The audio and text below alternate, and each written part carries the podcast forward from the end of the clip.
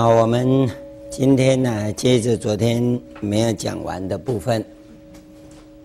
昨天我们讲到啊，华严这个实现实践学，华严思想的部分，它有个特色啊，就是有个现象论。这个现象论呢、啊，是佛法讲修行中的一大特色。这个现象掌握不好啊，那容易啊，就走入偏差的地方。第一个偏差，那就是外道啊，你会去学一些呀、啊、特异功能，这些现象我们接受，我们也承认。有特异功能，那就是传统所讲的神通变化。这些神通变化没有什么稀奇，只要你肯练习就可以。哦，不难的。你跑一百米要多久？多久？不知道。我跑两分钟一定跑得到。这不稀奇嘛，对不对？他十秒钟跑得到，这个就神通了，对不对？那你像我两分钟跑到的哈，要训练到十秒钟跑到，那你要下多少功夫？我看你每天早上四点半起床啊，就不是在这里打禅坐了啊，你就要两腿呀绑着铁沙袋，哦，那从一楼啊啊。跑到二十二楼顶，然后啊，再从二十二楼顶再跑下来，然后每天的时间呢、就以这个为标准，每天说十秒钟就好，可以吧？哦，每天说十秒钟，那你就冲上去再冲下来，我相信啊，三年以后啊，你就可以像火箭一样，从一楼跑到二十二楼哦。你想想看，每天说十秒钟哦，三年以后你会说掉多少了？我相信你跑起来哦，会比冲天炮还快。这种特异功能啊，你可以训练得到，但是啊，对你断烦恼了生死啊，没帮助。可是这种现象，我们必须承认它的存在。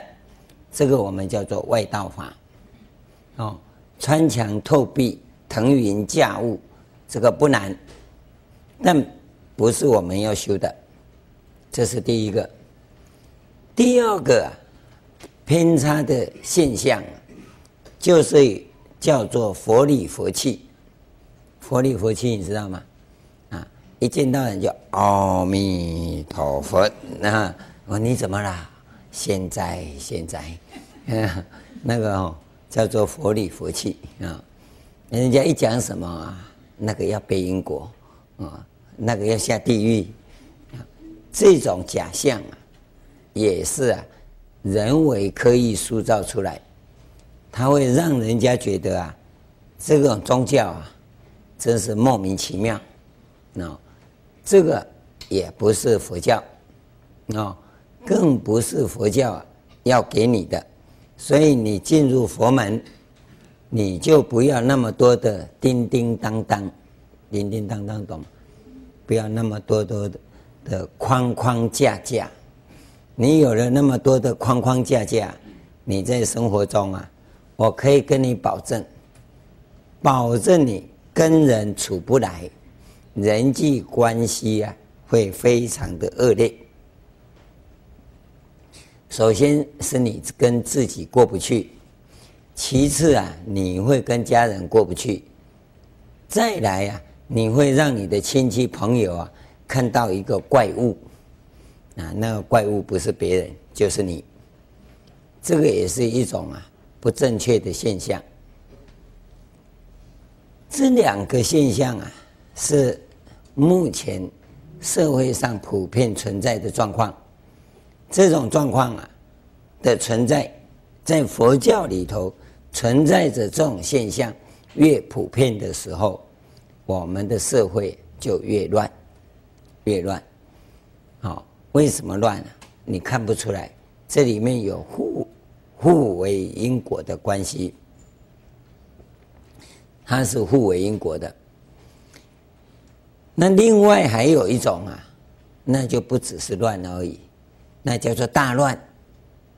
那不是外道的境界，而是一种邪魔的境界。嗯，什么境界呢？那你常常会看到，会看到，啊，会梦到，啊，看到什么？大概你知道啊？哦，我是不知道，我是从来不会看那些的，啊，那叫做人鬼不分，人鬼不分的，只要做个施食啊，他马上啊，那鬼会来找他，啊，去叫他帮人家助念呢。马上就可以刷掉，啊，或者啊，人家要出殡，出殡的灵车被他看到，那晚上就一大堆状况。这种人呢、他是刚刚从鬼道啊来到人间，所以在他的生命系统里啊，人跟鬼啊，他是分不清楚的，啊，所以他经常跟鬼道打交道。你们有没有这些人呢、啊？啊，这种人哦，不要人家讲。你只有一直拜佛，只有一直拜佛，忏悔，忏悔，因为往昔所造的恶业太重，才刚刚从啊鬼门关走到人间来啊，所以这种人呐，我我不是诅咒你们啊，你们也没有跟我说你是人鬼不分的人哦。这种人，你只有一直拜佛、拜忏，你拜佛、拜忏。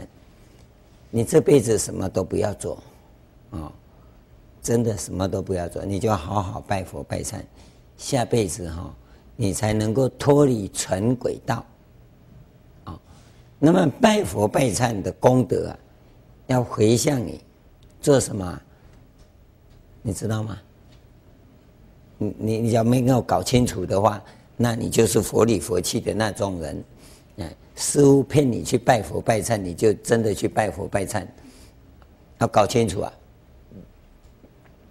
是因为我们的生命中有那个不良的因素，它在你现在的这个时空当中啊，一直在起作用。那我们拜佛拜忏的这个功德啊，就是要转移这个生命结构，使它的这个结。作用啊，消失掉，哦，并不是要消灭它，它不一定不好哦，你不要认为它一定不好，因为即使是鬼来找你啊，鬼就鬼嘛，鬼也是一个生命啊，它也是一个存在啊，只是它现在来找你啊，对你的生命品质提升啊，有障碍，对。你的生活啊有干扰，那我们不是怕他。我们希望你现在不要来，因为我哈一心当哥哥，你知道吗？我现在福报不足啊，一生呐湿淋淋的，你再来找我是你倒霉。哦，因为我没有福报给你啊，你让我好好修，修到啊我有福报的时候你再来，那你来的时候啊，那我做功课福报就给给你。现在啊，就算要给你也没用，你没东西给嘛。所以我们跟各位讲，你要累积你的福德。假如我相信在座各位啊，不会有啦。假如你有朋友或者同修亲戚们，经常啊去有鬼耍掉哈，睡觉被鬼压着哈，翻不要翻身翻不动的等等啊。那你就劝他多拜佛就好了，没有为什么。假如要讲为什么，等我喉咙好一点，你再来找我，我再跟你讲清楚。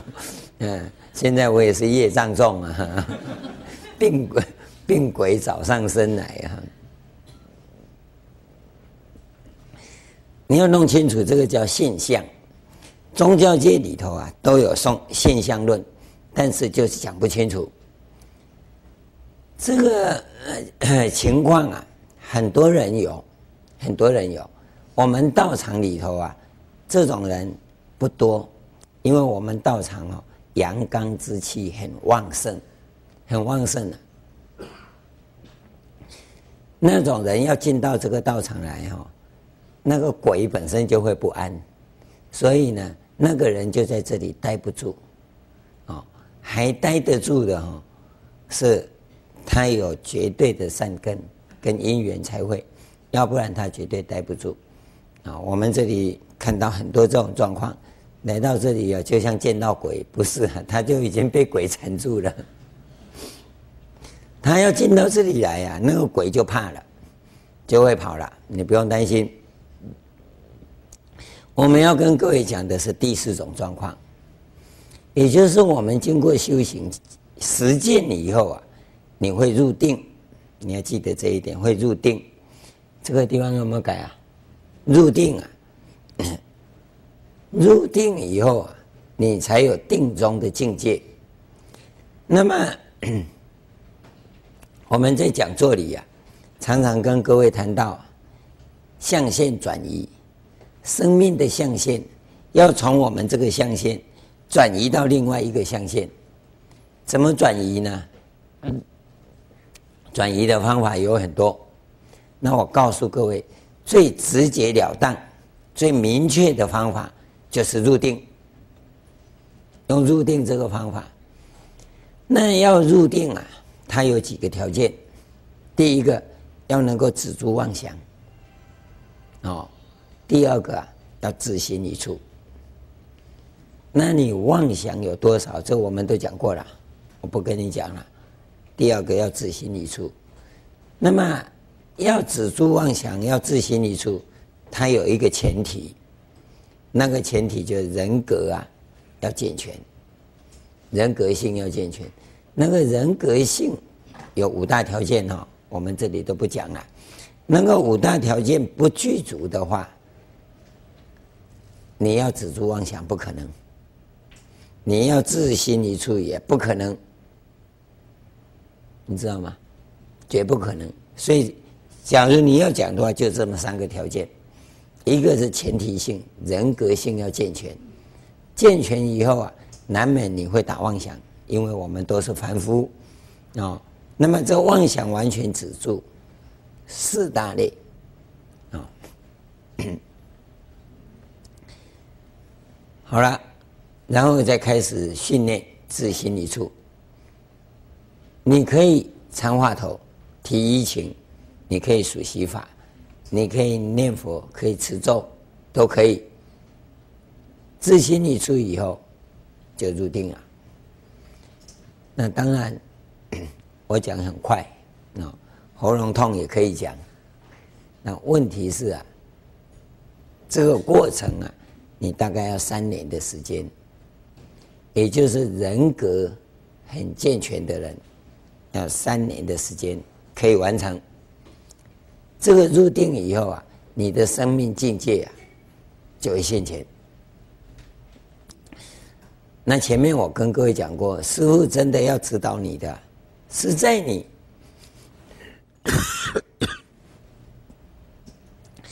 这个境界现前以后啊，要指导你怎么样确定它是对的。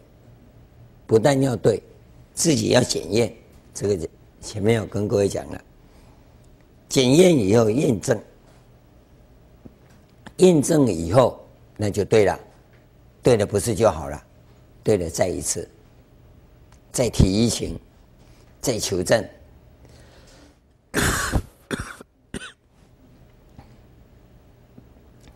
求证以后啊再验证，验证以后啊再超越。在我们修行人来讲啊，这个叫做无尽的超越，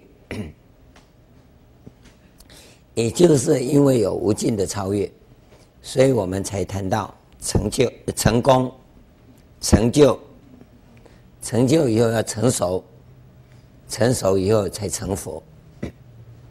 你只要不方便讲成佛啊，讲成道也不要紧，啊，那个才是真正有所成。一般呢、我们讲有些消息，修行啊，尤其禅修啊，还有点消息，是指啊，你成就了，成就啊，还要再成就。当你从第一次成就进入第二次、第一阶的成就，进入第二阶成就的时候，那我们叫第一次成熟。成就再成就，成就再成就，就成熟、成熟、成熟，一直成熟。这个叫一再的超越，无尽的超越。所以修行有成就，没什么了不起。啊，我们都已经有过很多次的这种历练。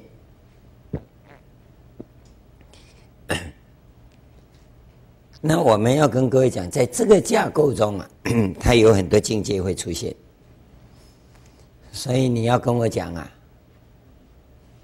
有一种状况，我都说你的境界对，哦，因为你是妄想境界，当然对。妄打妄想有什么不对？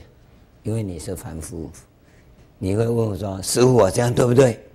啊，对，因为你的我是指凡夫。你假如说，我这样算不算止住妄想？这样是不是自心一处以后所显现的生命境界？哦，那就是考验师傅了。你要问师傅对不对？师傅当然对啊，尤其那种一来就先包个红包，师父对不对？嗯，师父看到红包当然对啊。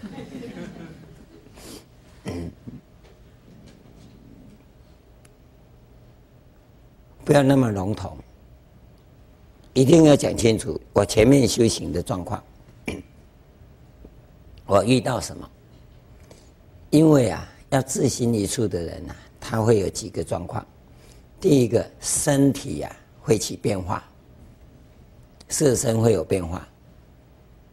第二个，心理会有变化，身心的变化都过了，稳定了。心灵啊，心灵啊，它才真的起变化，那个才叫生命境界。我们叫做生命观境。那要探讨的是到这个地方来。那我告诉各位，练气功、打拳，色身会有变化，心里会很舒服。哦，这个叫触功德啊，会有。心灵上会不会有境界突破呢？也有。也有可能，但是啊，大概啊，都是自己摸索的。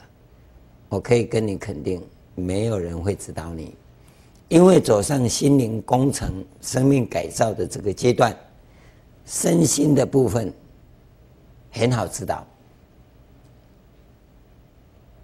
比起心理状况来讲啊，身体的变化很具体；比起心灵状况来讲，心理的变化也很具体，但是啊，心灵境界没得比较，没得比较，所以你根本感受不到。唯一的，就是你自己要能够真正的大使一番，能够超越你的巅峰，叫做超越巅峰啊，你才有可能啊去体验到那个部分。而这个部分谁可以感受到呢？我跟各位讲，运动家、推销员、运动员、推销员、艺术家，他们可以做到，因为啊，他在这个超越的过程当中，他可以进入无我。打拳、练气功、瑜伽也可以，问题是。你有没有人知道？没有人知道啊，那你就要有善根气质，自己呀、去做巅峰的超越，超越自己还要再超越，那就一定进入我的境界嘛，对不对？想想看，修行啊不难，不难啊，因为我已经讲得很清楚了。对不对？有什么难呢？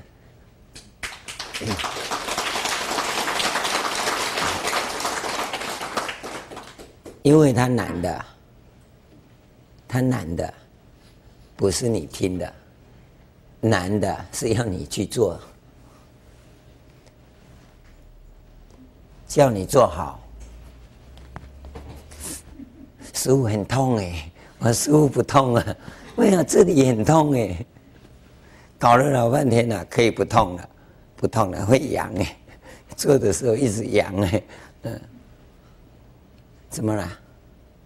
你要做了才知道啊，啊，你不做之前呢都没用，每个人都有雄心壮志，做下去顶多一个钟头啊，我一定能克服，十分钟都秒秒熟啊，然后这里面就一直想了，想什么？啊，有什么理由我可以瞎做？不然实在太痛了。然后从大概、啊、第十一分钟开始到六十分呢，通通在想我要找什么机会溜出去。不要笑啊！那么巧刚好说到你啊！告诉你，百分之九十以上的人打坐都遇到这种状况。所以我真的跟各位讲，做到才算。知道不算，你要真的能够入定，才有定中的境界。那个时候，才是华严刑法中的现象论。那个部分呢、我们只能告诉你，当大家都入入定以后，我们在定中再讲，好不好？你要进不去啊，那你永远在门外。只有入到定中以后，我们才有可能讨论定中的境界。要不要试试看？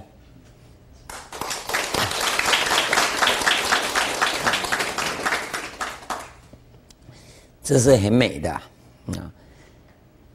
每次在进行行法的时候，我们都这样期望，都这样期望，哪天呢、啊，我们可以呀、啊，好好的。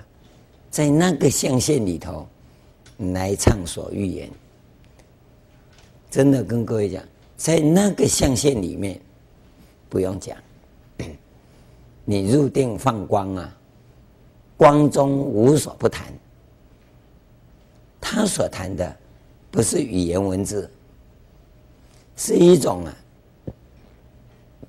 生命的交融，可以说是一种喜悦。跟喜悦的交融，就好像这两盏灯打出来，那光光相射，你分不出啊，这是哪一盏灯的光？那才是真正的生命。今天我们所看到的生命，干戈难入。我遇到你，首先就竖一道墙。你叫什么名字？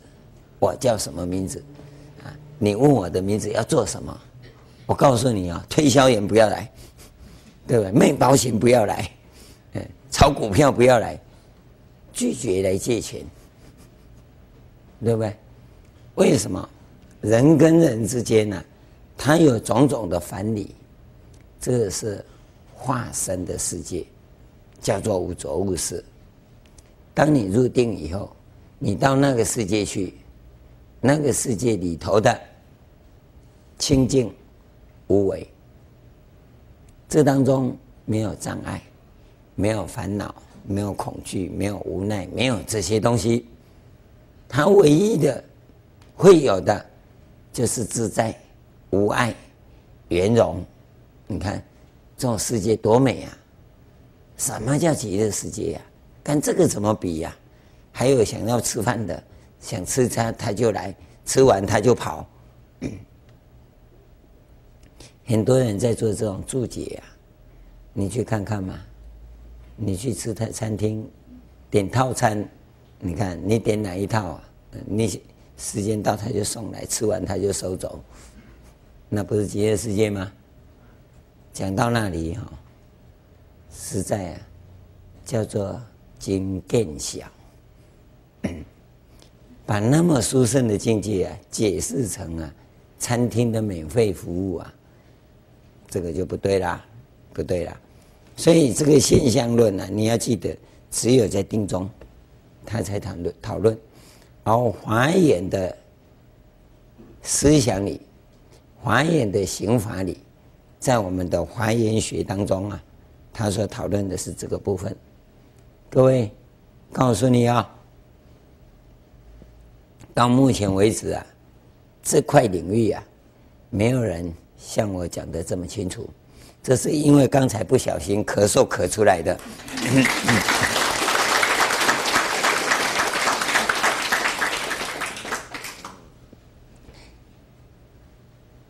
好的东西呀、啊，有时候往往是不小心呐，啊，不是爱讲了，只是因为平常太爱讲了。不过平常就讲不到这里呀，这个因缘具足啊，才能讲得到。第四个，我们要讲的是实践论，也就是说，我们都讲修行嘛，行啊，就是力行，就是实践。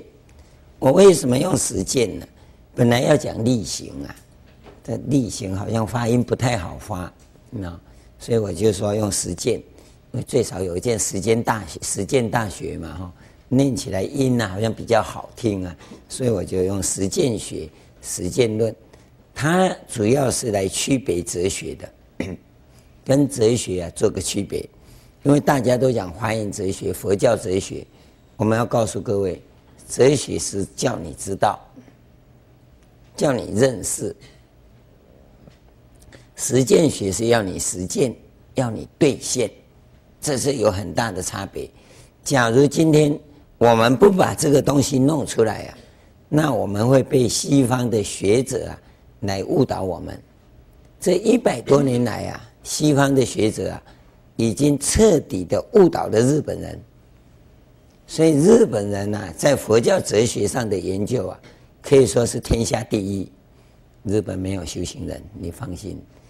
啊，日本什么僧王啊，跟你讲啊，还有无路用啊，没路用啊。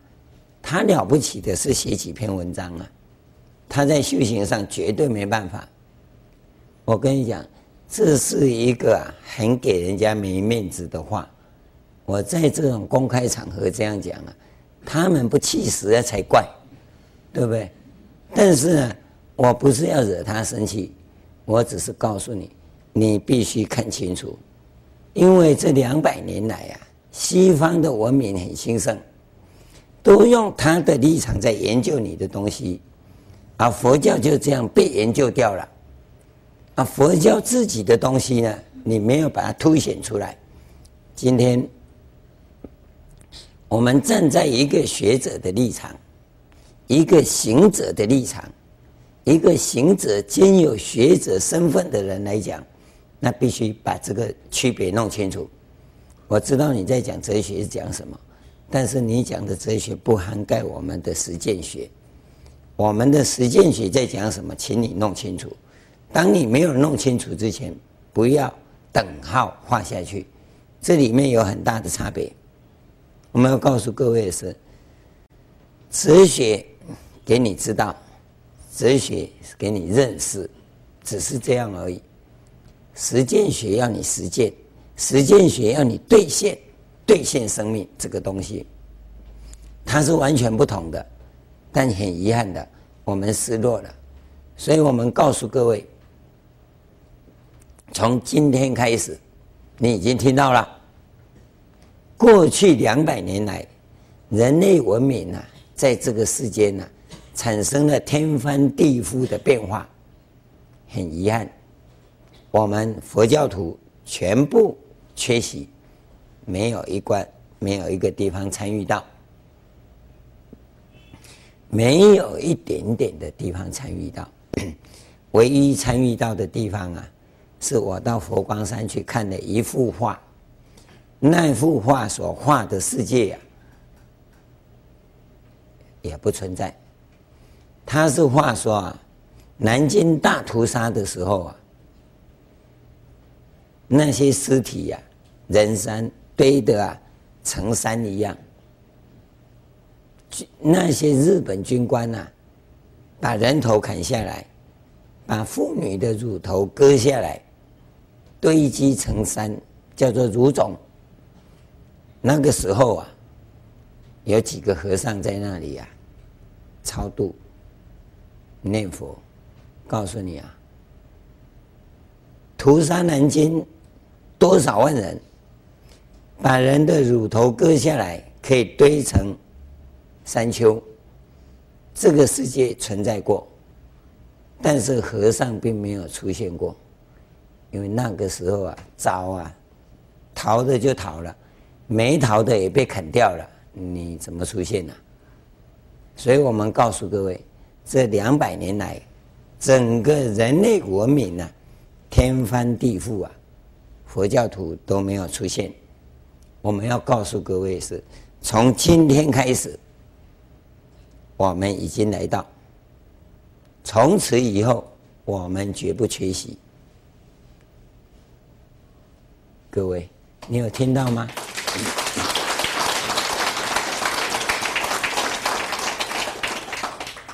我们不缺席呀，不是叫你呀也去砍人头、割乳头，你搞清楚，我们要捍卫这个世界，在这个世界继续往前进的时候，佛教的智慧要注入，要注入佛陀的智慧，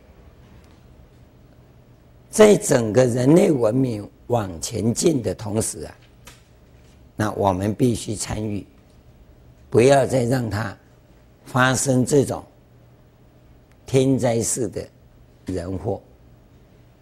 所以说，我们不再缺席，就是我们要把它实践出来，就在这个地方。这个实践的过程啊，我简单的做了一个程式来给大家看。从凡夫来看，我们叫做知识心行。啊，这个实践的途径啊，你现在呢都在这个地方，但是呢，我们要求你在这个领域里要有健全的人格性，具足的健全的人格性啊，你才能够产生出离心，这个时候才要出离心行。有出离心，有出离行，这个时候要开始禅修。禅修以后啊，你就进入啊菩提心行，人生的觉悟。这个时候的心行啊，就叫做摸索。摸索到一定的程度，那你会有菩萨心行。菩萨心行开始啊，那你就证得空性。证得空性以后啊，你才能发起普贤心行，这个时候才能有妙用。这是五个阶段，很难得啊！啊，难得的就我把它写出来了啊。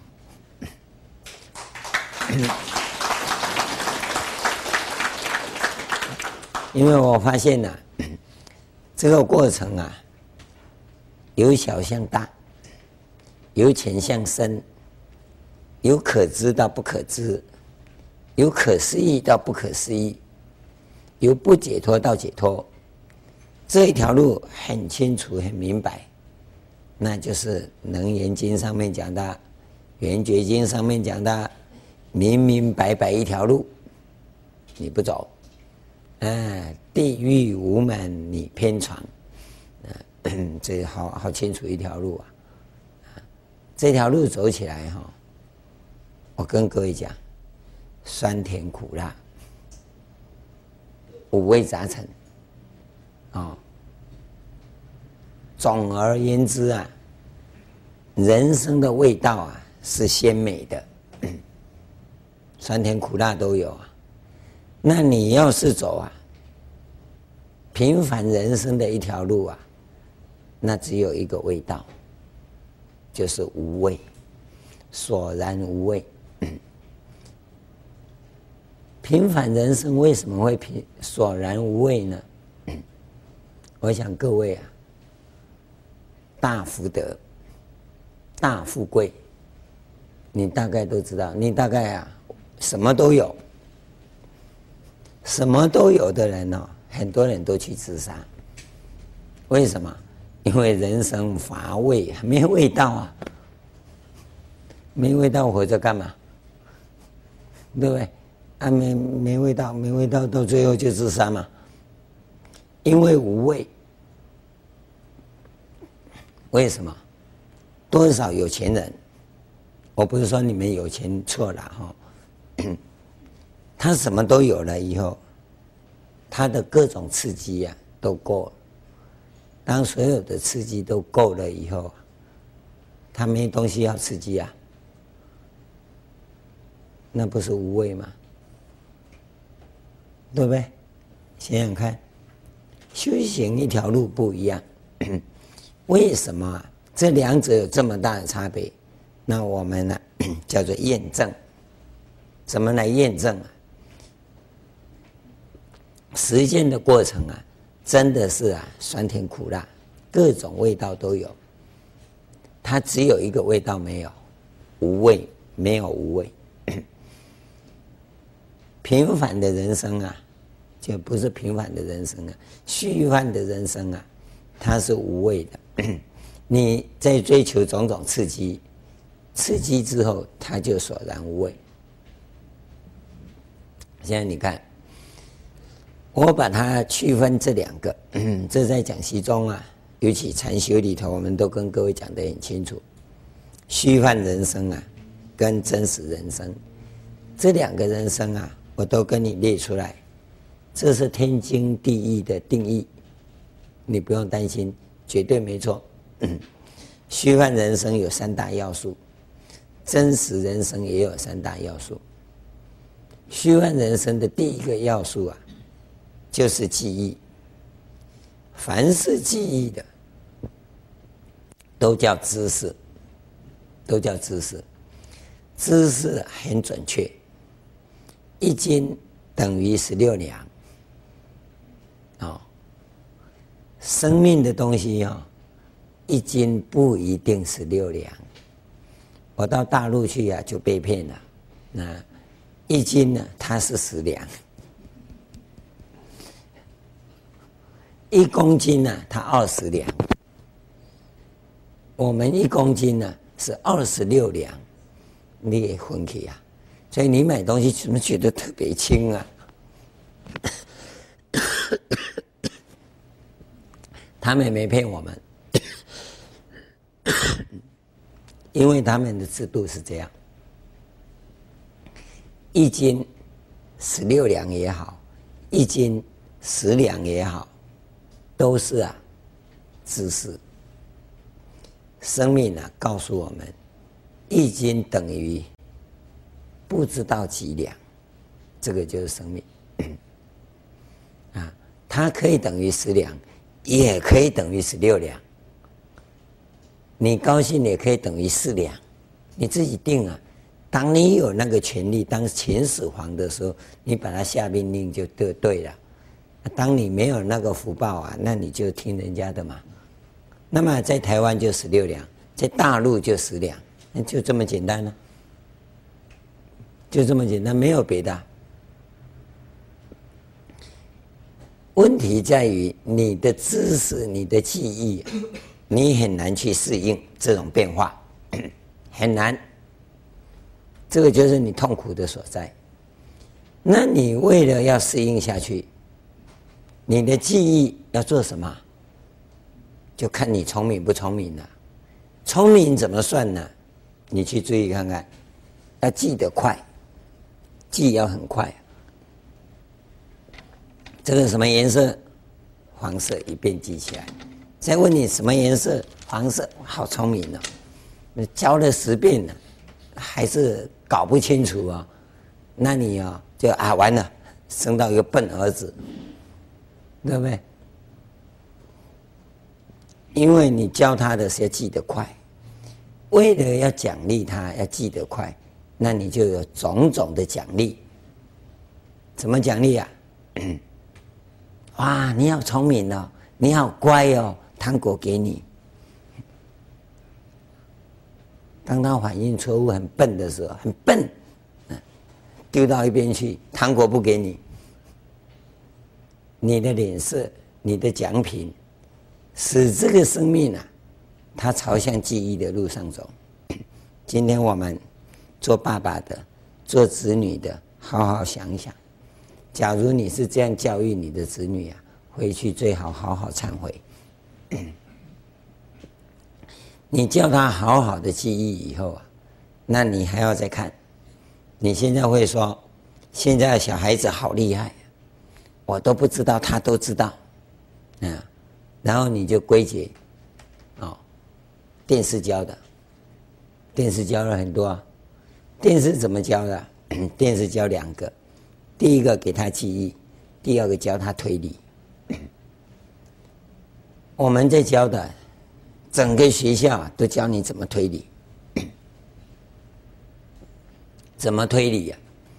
你要知道，推理是虚幻生命的动力。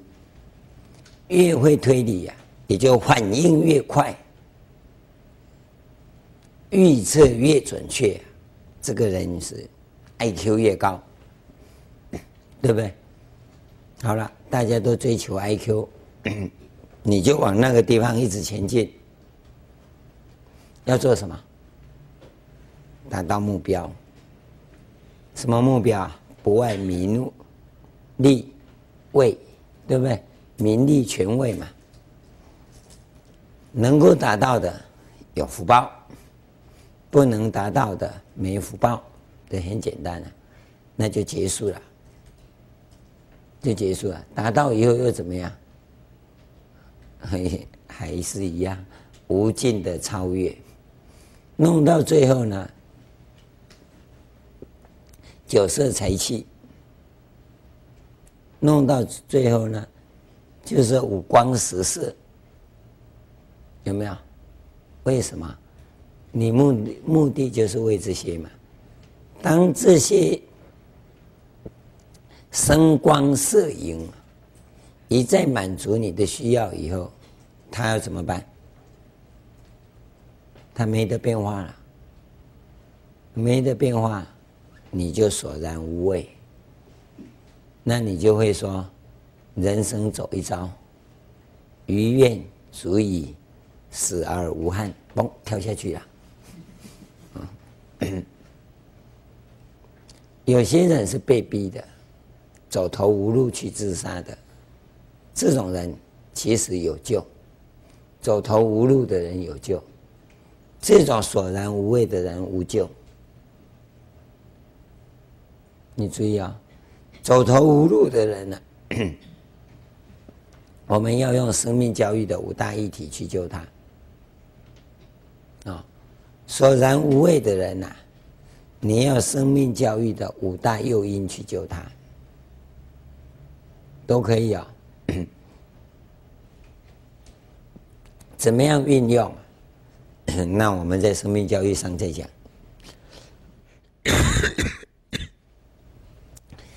那你再回过头来看看，真实人生你要怎么验证啊？他不以记忆，他以信心做基础。有了信心的人啊，他人生有定位。这个你现在开始，我一面讲，你可以开始一面反省。有信心的人啊。他没有恐惧，有信心的人呐、他不嫉妒；有信心的人呐、他不会怀疑；有信心的人呐、人格很健全。你慢慢的去留意，你可以反省自己，你不要检讨别人。我们不希望你检讨别人。你修行是看自己，不是看别人。我们看看自己，你人生的信心具足吗？你做事情有信心吗？或者凡事要问人家，问和尚、问老师、问先生、问太太，都是没信心的，都没信心。你自己到底知不知道你到底该做什么？你留意啊，有些地方是需要，那是人际关系啊，人际关系，他尊重对方。那我有意见，对方也有意见，那我的意见就不见，我以对方的意见为意见，这个叫接纳。现在的时代是不能接纳的时代，所以冲突很多。但是你会发现，不能接纳别人意见的人，是自己没有信心的人。这两个不矛盾哦。一个人生有信心的人，他绝对能接纳别人的意见。你慢慢的去体会，因为这是你感受的问题，不是语言讲的。语言一讲就矛盾了。一个具足信心的人，他要做什么，他很清楚，因为他很清楚，他可以征询你的意见。你有意见，OK，以你的意见为主，自己可以不要有意见，这个是真有信心。一个老是要跟人家争执意见的人，没有信心。看起来好像有，对不对？其实它是疑在起作用，你要留意到这一点啊。所以，一个人生有信心的人，他的人生会定位。一个小孩子想结婚，你就问他一句很简单的事：结婚以后你要怎么过日子？这很简单的一句话。他结婚以后。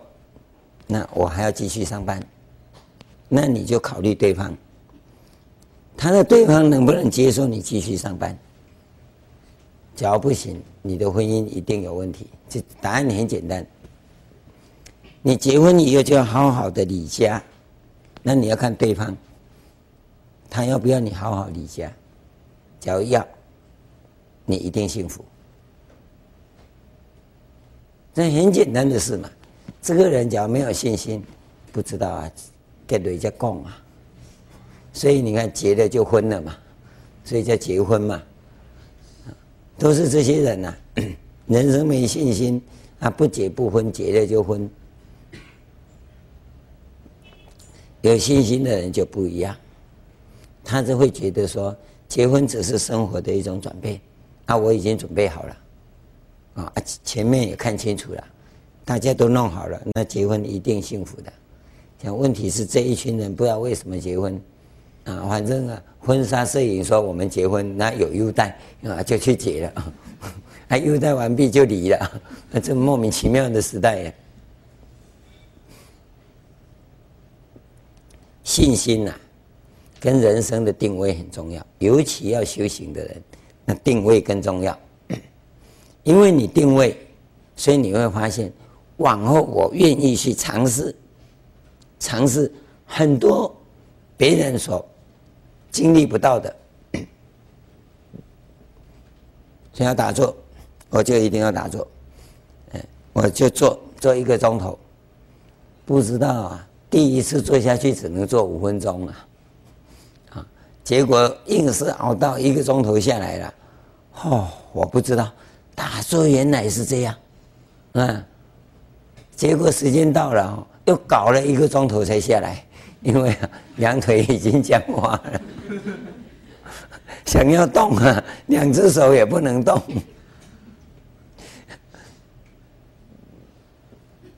搞了老半天了，终于手指头能动了，终于这里能动，这个动的话两脚不能动，那拉出来呀、啊，好像啊冰冷冻库里头的那个死死鸭死鸡的脚一样，慢慢拉那。啊，拉好以后走起路来，你看看变成那个。你要知道，那么一次经验是多么不一样。那你就是要找苦吃，这个苦嘛，酸甜苦辣当中的苦啊，你看，苦完以后你会觉得很乐，至少你可以吹牛嘛，像我第一次打坐，那初一的时候，家里有个大饭桌，二十几个人吃的，嗯，因为床上有人睡啊，我在那边不能打坐啊，那饭桌上最好，我就坐在中间，因为我怕打瞌睡掉下去啊，那个大桌子倒下去不要紧了，就做做多少？我说就一算到一千，很快嘛，啊，那我就算到五千，一二三四五六七，算到五千，啊，很高兴了，很高兴该下来了。下来的时候你就会发觉，怎么下来啊？哎，我要下来，你不会下来啊？哦，那才知道一算到五千还没那么容易，因为这里面发生几种情况。两千两百五十六，两千，我刚才算到哪里啊？两千两百五十，好像两千三百，好像两千四百，啊，你你从中间算，你不觉得啊？你一直算那个数字变很大的时候啊，你不知道算到哪里去了。真的掉入泥沼里头，那么为了使他也顺利的算过去啊，你老是他们算到最后啊，奇怪，算了好久了，怎么变成一百五十几？因为两千五百六十一、两千五百六十二要这样算啊，算到最后你变成这一首一二三四五，这边的已经忘掉了，这就打坐的经验了，所以你会发现。我们的妄想心是怎么起作用的？我告诉你啊，我从初一开始训练，啊，现在你几岁我不知道，你现在就开始吧。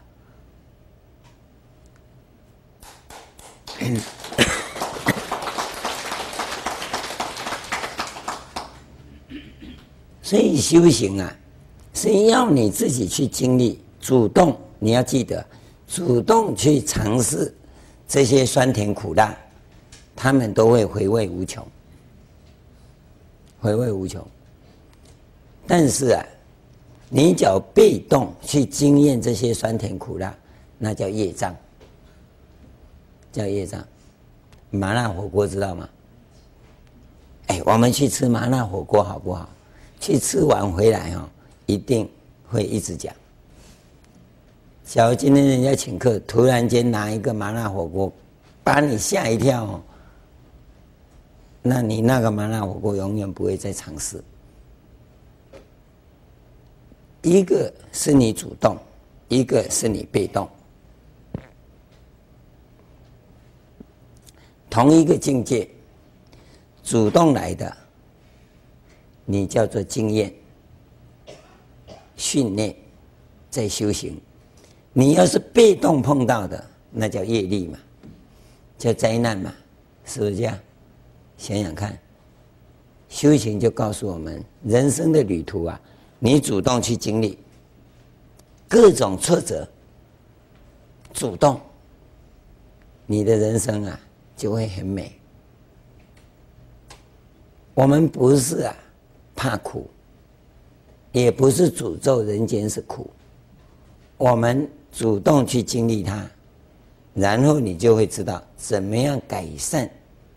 人间苦的这个部分，不是苦了。人生怎么会苦呢？我们学华严的人呢、啊，告诉你啊，你没有悲观的权利，你没有抱怨的权利。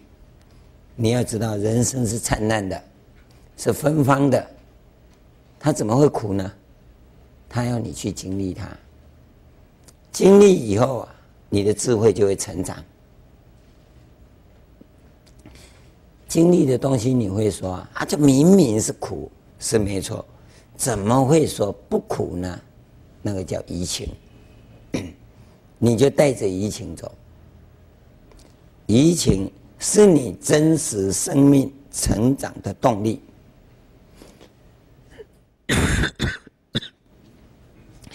推理呀、推理呀、它是啊，虚幻生命成长的动力。透过推理，你一定会找寻目标。透过移情，没有目标。移情啊，被你兑现的时候啊，那是智慧的开启，那是人生的觉悟。你你慢慢去体会这个部分。所以带着移情走的人，他的生命很美，他的人生很丰富。啊带着推理走一遭的人，他的生命活力不够，生命感不足，所以我们通常会讲，理性的人比较冷漠，有没有感觉？为什么冷漠？因为缺少生命的活力，不够活，不够热情。也不是说感性的人就怎么样，不是，因为带着移情的人，他活泼，他幽默，慢慢的去体会。你用虚幻的人生跟真实的人生来验证你的现象是对或不对，用虚幻人生跟真实人生。可以验证你所呈现的境界，来证明你的实践是对或不对。那个本体呀、你就很好掌握了。简单的，我就把这个实践学的大概跟各位介绍到这里。那个 下面呢，我们要跟各位讲的就华严刑法，刑法。按照禅经律密跟经教，那么他们有什么不同？那我要告诉各位，华严思想的实践学啊，是我们新古典华严思想的特色。那么华严刑法更是人类文明的一大特色。啊，其中的精彩如何啊？请待下回分解。